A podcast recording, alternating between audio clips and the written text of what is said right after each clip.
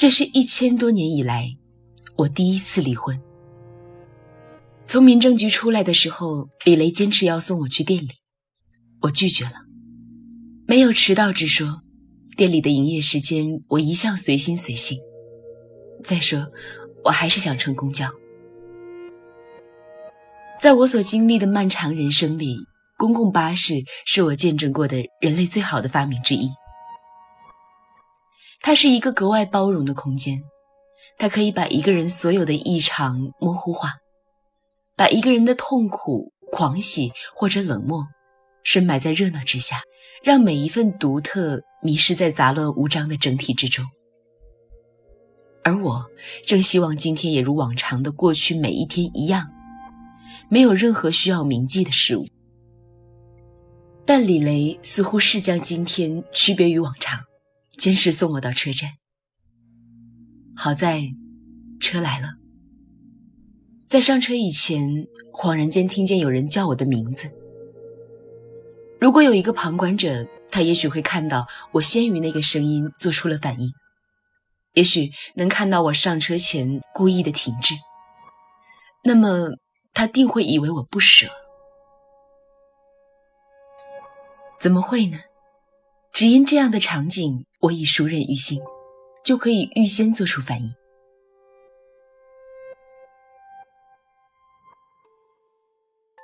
在很多个离别的场景里，两个人都先是冷淡淡的、义无反顾的各自转身，然后其中一个人必然会突然回头叫住另一人，说出一段话。这是影视剧集里的惯常手段，也是人类热爱的、被剧集培养的、被自己添油加醋的。仪式感，如此刻的李雷。李雷成了随着车前进而相对倒退的风景。他诚挚地看着我说：“江梅，你很好，是我的问题，对不起。”标准的三段式，我思忖着，此刻必须配合的表示委屈的情绪。凭我对他的了解，我知道。在一场结束的感情里，他已预设自己一定不可以是被对不起的那一个。直到我泪眼朦胧，他才心满意足地离开。如此城市化的情感和反应一一被成全，这是人，只有人才会如此缺乏，又如此易被满足。我冷然一笑，车不觉间已经到站了。我在丹江路开了一家香薰店，专做梅花香薰。国内很少人做这个，因为都觉得梅花的香不够香。若想以其他的化学制剂调制也难，越淡的香越做不到。有另外的国度叫日本，弄梅花的精油也不可信，生意不温不火，大概是因为我定下的古怪规定：熏香不可以外带。于是客人只能够选择在狭窄的暗间里等一瓶梅烧完。这是对梅的慈悲。当然，光顾的人比我心思单纯，他们不过是不想回家的人，打发时间的人。我为他们调梅花酒，他们偶尔肯倾吐一些心思，我也回忆一些半真半假的故事。无一例外的是，他们不会再来第二次，像一夜情。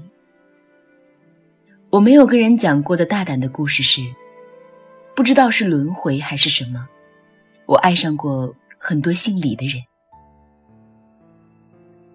我爱上的第一个姓李的人，后来我只在波士顿美术馆看到过一次他的画像，那张脸和任何一个朝代的任何一位帝王几乎都没有区别。无论是生前身后，太多人写他和另一个女人的故事，热闹得很。杨万里写“寿王不忍金宫冷，独羡君王一玉环”。杜牧写“一骑红尘妃子笑，无人知是荔枝来”。白居易写《长恨歌》，什么天长地久有时尽，此恨绵绵无绝期。后来竟也有人为我这名不见经传的写梅妃传。我看到上面写杨贵妃喊我梅金。差点笑死过去。人人都以为梅精是戏称，是嘲弄，哪知道我本身真是棵梅树。也许是因为和人类相比有些先天不足，我很晚熟。五百多岁的时候还没想通爱情究竟是个什么东西。我全部的心计，一半来自于所见所闻，一半来自于自己的经历。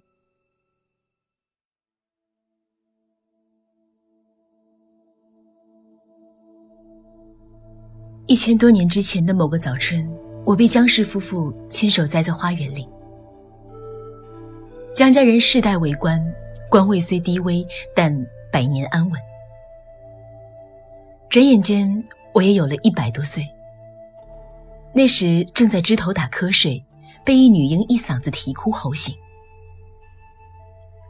我对于时间的概念有些混乱，竟已不知道这新生儿是江家第几代人了。因为自百岁之后，我便开始每隔十五年醒来一次。两个月的花期一过，就又是十五年的沉睡。所幸江家人只当是生长环境恶劣，不怪罪于我，我才不至于被砍了去。又一个短暂的两月，我正在枝头午睡，却被以轻微的力度摇醒。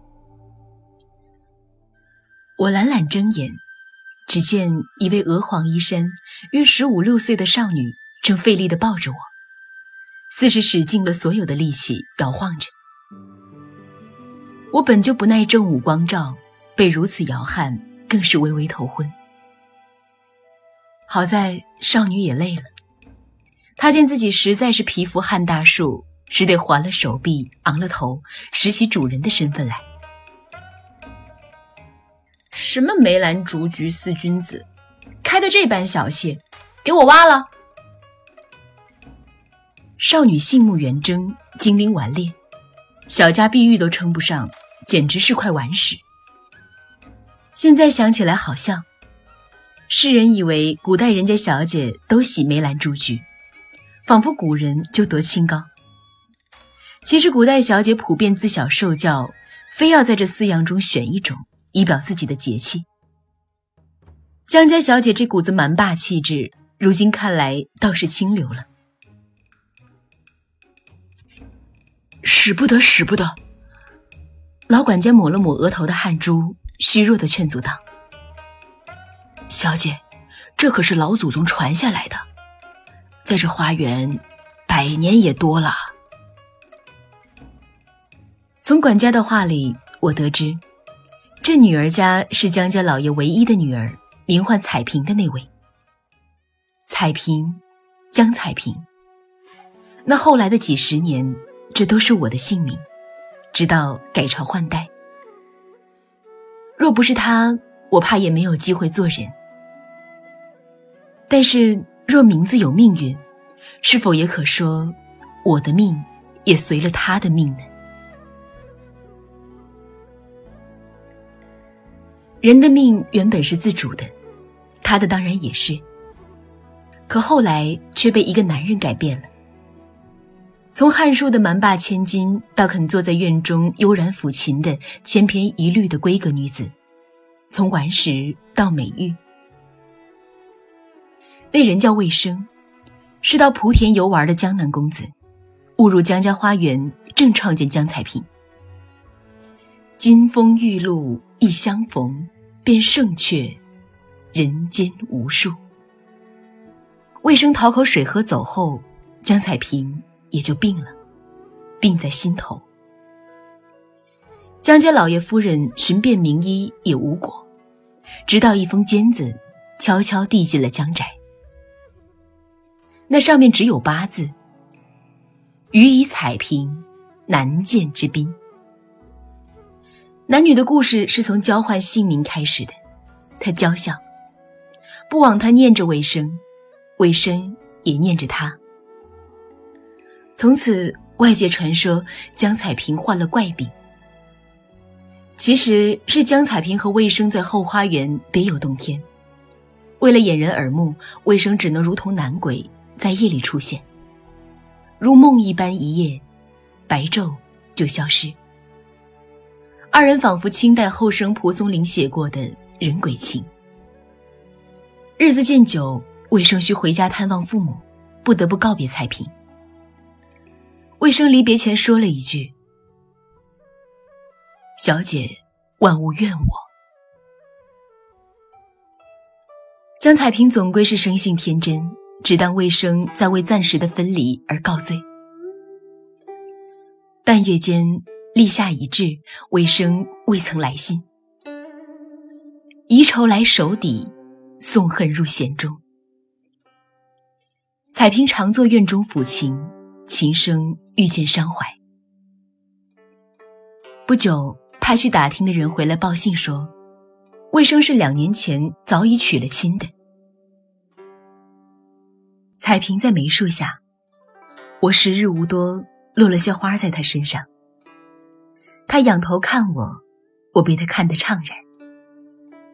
几个月来。彩萍的容貌还是十五六的少女，但神态流转间却如同长了好几岁。那晚，她靠着我笑，笑得飘渺单薄。他过多的眼泪入土，缓缓渗进我的根里。那是我第一次尝到眼泪的味道。后来做了人，和人类有了一样的吃食。就以为眼泪是人们常说的盐，是否所有的盐都是从人的眼泪里提取来的？那么，是不是没有伤心事，就没有盐呢？我曾仰头问天子，唐玄宗李隆基。我那时做人的日子尚短，怎会懂什么是盐？真心的问，却被当时装傻卖乖。于是，只换来沉默。他轻抚我的头，极尽温柔。后来没过多久，当我尝过了自己的盐的时候，我开始认定，每个人的体内本有定数的盐，流尽了，人也就毁灭了。所以，失去了所有盐分的江彩萍，才丢了心，坏了神。给魏生做妾，就是江家肯，江彩萍怎么肯？他只要一生一世一双人。知道此生都与魏生缘尽之后，江彩萍终于无药可医，每况愈下。入夏，光照时间稍长了些，我终日昏睡，不久即将陷入沉睡。一睡十五年，几世纪几世纪的。如此满五百年，我才修成自己的人形。没来由的，我心有了不甘。我听说万物的精魄，如果借由一具濒死的肉身，就可以化身成人。江彩萍无力回天，无非是黄土白骨的下场。我何尝不可借此到人间走一遭呢？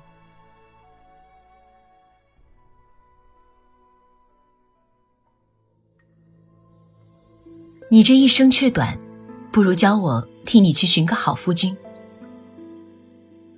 我对着江彩萍说，可这话真正不知是说给谁听的。后来江府上下大大小小都说小姐病是好了，不过性情大变，疏离淡漠的多了。江家老爷夫人对彩萍的经历一概不知，见女儿康复。自是十分高兴的，又见女儿日益沉稳，更是满意。我做着江家小姐，终岁无忧，但亦无聊。江彩萍死后，我在花园种满了梅，如今已有小片梅林。一日，我在梅林间散步，察觉身后来人，转头却见一生的极媚的陌生男子。站在不远处，他说他是高力士，奉命为当今天子到民间寻访绝色。见到我，便知自己不辱使命。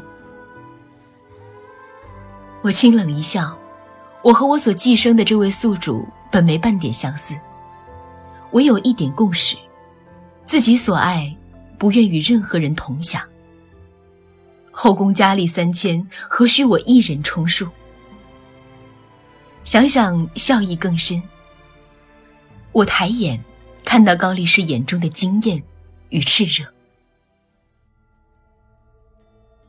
对于女子的美，有一条定律：入得阉人眼的女人，都是世间绝色。转眼间，心上一悸，一句话脱口而出：“你们皇帝有了几个妃子了？”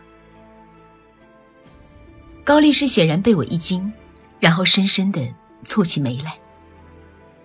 我心中暗笑：这般粗野的丫头，不信你还要选入皇家去。不想高力士眉眼见疏，似乎看穿我一般，拱了拱手。姑娘天人之姿，后宫佳丽多少也是不计的。先有未生的朝秦暮楚，我本该吃一堑长一智，但我的意念竟被他蛊惑、撬动。